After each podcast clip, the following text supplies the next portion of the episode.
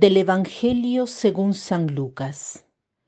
En aquel tiempo Jesús dijo a sus discípulos, Fíjense en esto, si un padre de familia supiera a qué hora va a venir el ladrón, estaría vigilando y no dejaría que se le metiera por un boquete en su casa.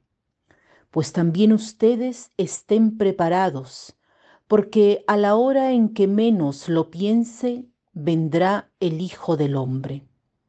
Entonces Pedro le preguntó a Jesús, ¿dices esta parábola solo por nosotros o por todos?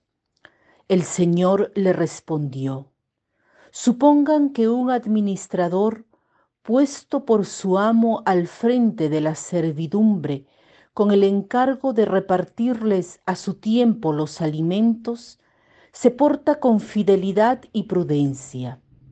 Dichoso ese siervo si el amo a su llegada lo encuentra cumpliendo con su deber. Yo les aseguro que lo pondrá al frente de todo lo que tiene.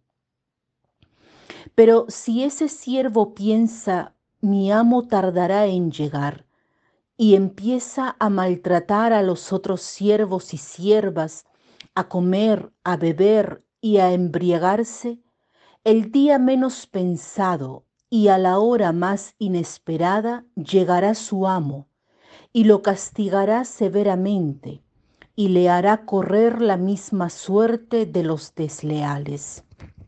El siervo que conociendo la voluntad de su amo no haya preparado ni hecho lo que debía, recibirá muchos azotes, pero el que sin conocerla haya hecho algo digno de castigo, recibirá pocos.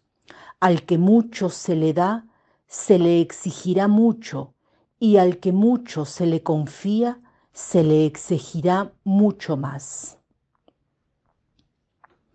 Rezando con este Evangelio me ha parecido muy interesante ver que aquí el administrador prudente está a la cabeza de, su servidumbre para darle su ración de comida al tiempo debido. No es el cocinero, pero es la persona que debería dar a todos su justa recompensa, pero no tanto de dinero, sino de comida. El riesgo es decir, el amo no llega, me quedo con lo que debo dar a los siervos, como yo, bebo yo. El amo volverá y verá que el siervo no ha cumplido con lo mandado, no ha dado lo que servía a los otros para vivir, para comer, para beber, para estar bien no ha hecho la tarea que se le ha encomendado y por tanto recibirá un castigo. Quien conoce la voluntad del amo y no actúa según esta voluntad, recibirá muchos castigos.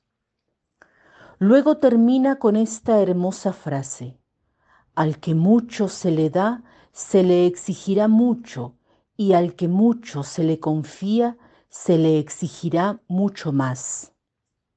¿Cómo podemos encarnar esta palabra hoy?